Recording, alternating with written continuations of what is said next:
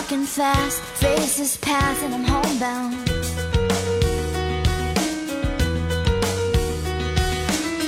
Good morning and hello everybody. Welcome aboard American English Express. I'm your host Oliver. 各位好，欢迎搭乘美语早班车。 在我们的口语当中呢，有相当一部分呢被大家称为是俗语。其实俗语呢，在我们中文当中呢，应该是为群众所创造，并且呢，在群众的口语中呢来去进行流传的，所以呢，有很大的通俗性的感觉。当然了，这种通俗呢，并且流行的这种定型的语句呢，一般来讲都比较的形象化，也是我们广大劳动人民所创造出来的。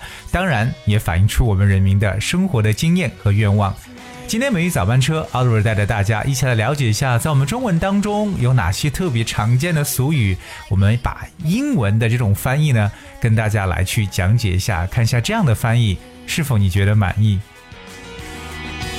Cause everything's so wrong, I don't belong living in your All right, so we come um, to the very first one today. We talk about is 和气生财，这是我们中国人呢特别做生意的时候呢都喜欢的一个经商之道，要和气生财。哎，那这种说法呢，在英文的这个解释当中呢，非常的简单，叫 Harmony brings wealth。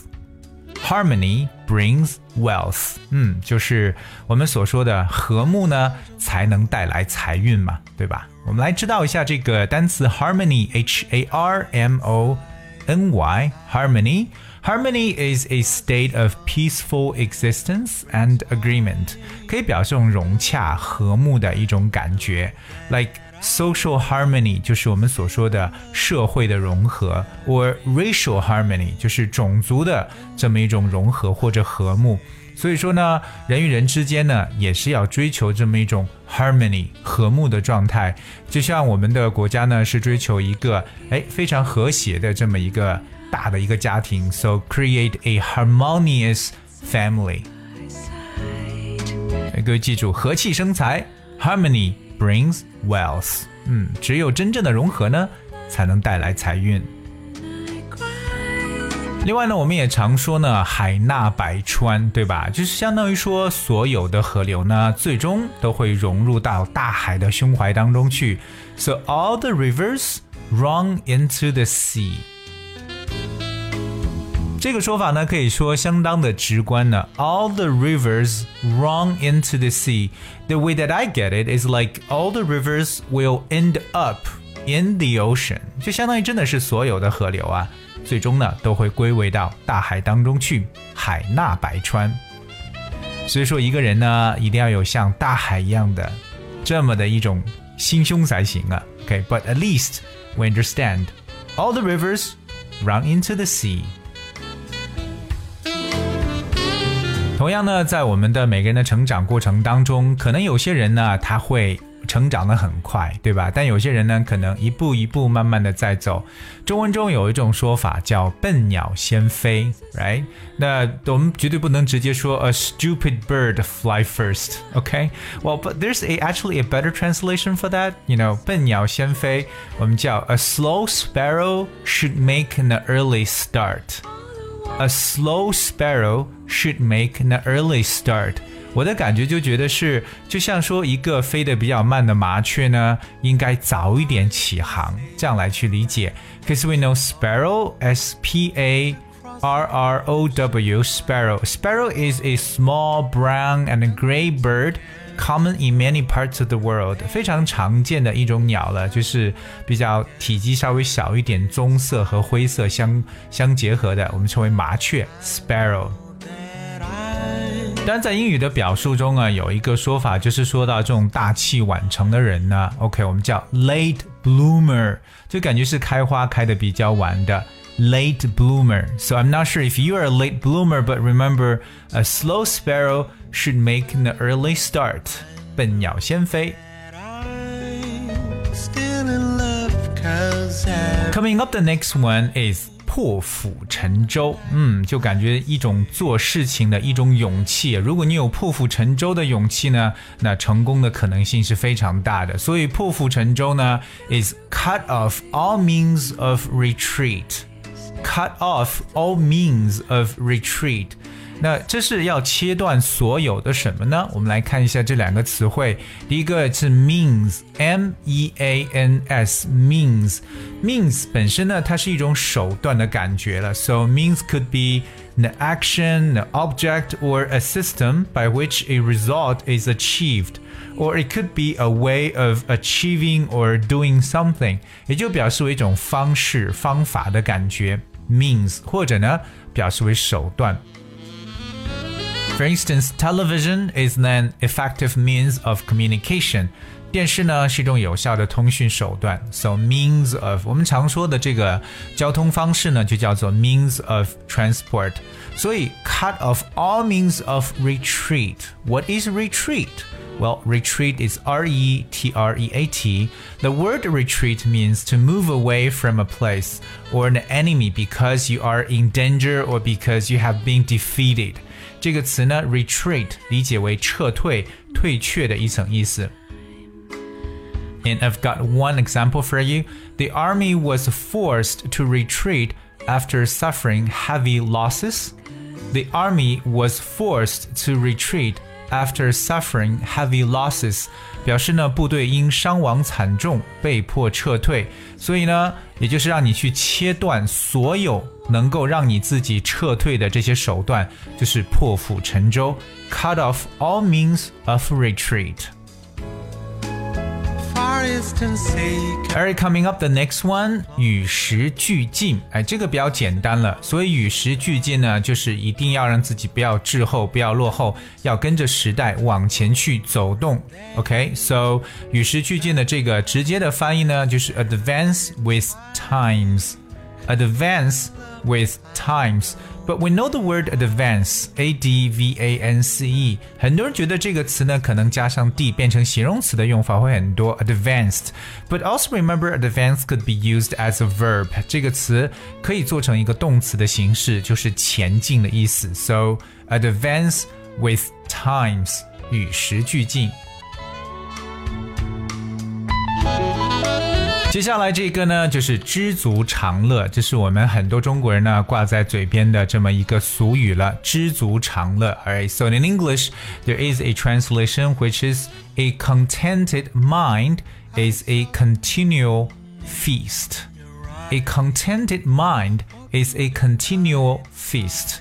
So we talk about contented, alright, C O N T E N T E D, contented. Contented means showing or feeling happiness or satisfaction, especially because your life is good. 这个词 contented 意思呢，就是因为生活美好而感觉到的满意或者满足的意思。OK，like、okay? you feel contented means that you are satisfied. Like a contented smile 就是表示非常惬意的一个微笑，contented。那么说一个比较 满意的一个 mind 一个想法呢，或者说能够让自己觉得我很满足的想法，是一个 continual feast。continual 就表示持续的。What is a feast? F E A S T. Feast could be a thing or an event that brings great pleasure，也就是一种乐趣，或者说使人比较欢快的事物。所以说呢，只要大家心里边有满足感。那么你自然而然就会持续的开心下去，就是我们所说的知足常乐。All right, so coming back, we're gonna talk about the next one. 接下来这个呢叫做坐山观望。可能有些人呢在对两边的势力进行这个争斗的时候，自己并不摆明立场，而是 to sit on the fence，坐山观望。这是非常直白的一个说法，to sit on the fence。Fence 就是篱笆的意思，就是我坐在这个篱笆上啊，我看一下到底哪边赢了，我就倒在哪一边。So to sit on the fence.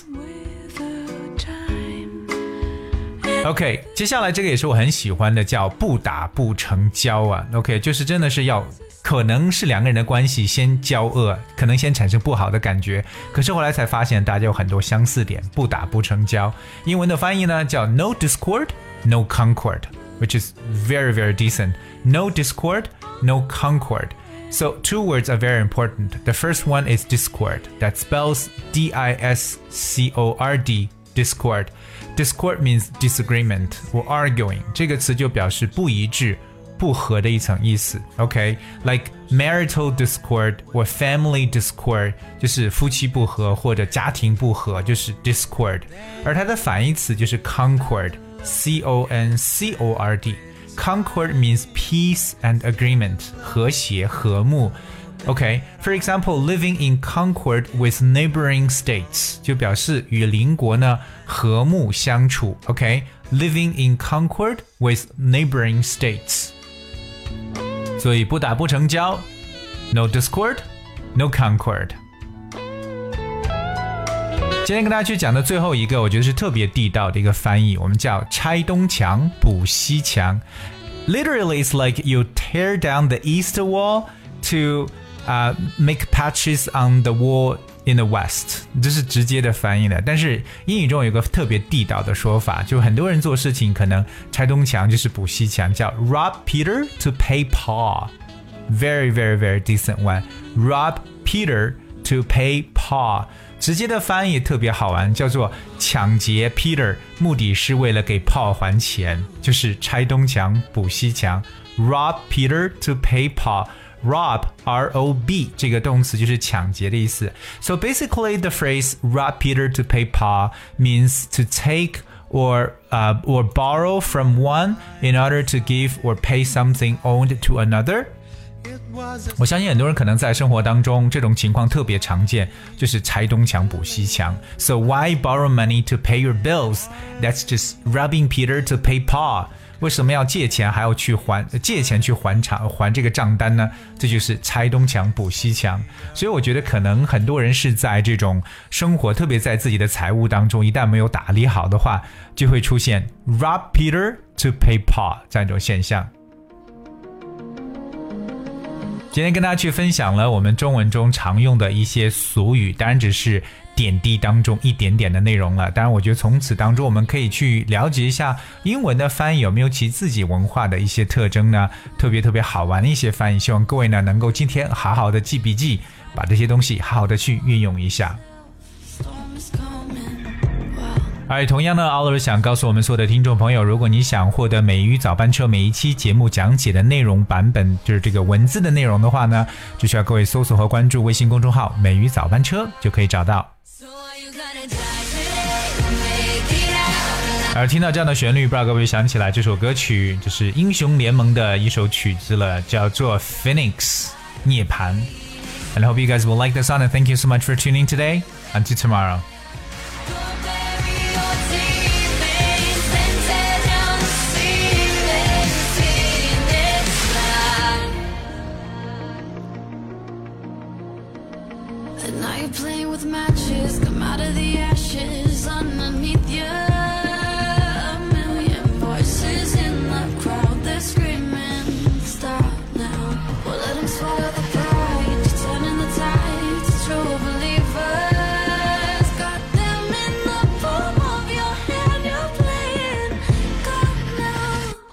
Gonna do now?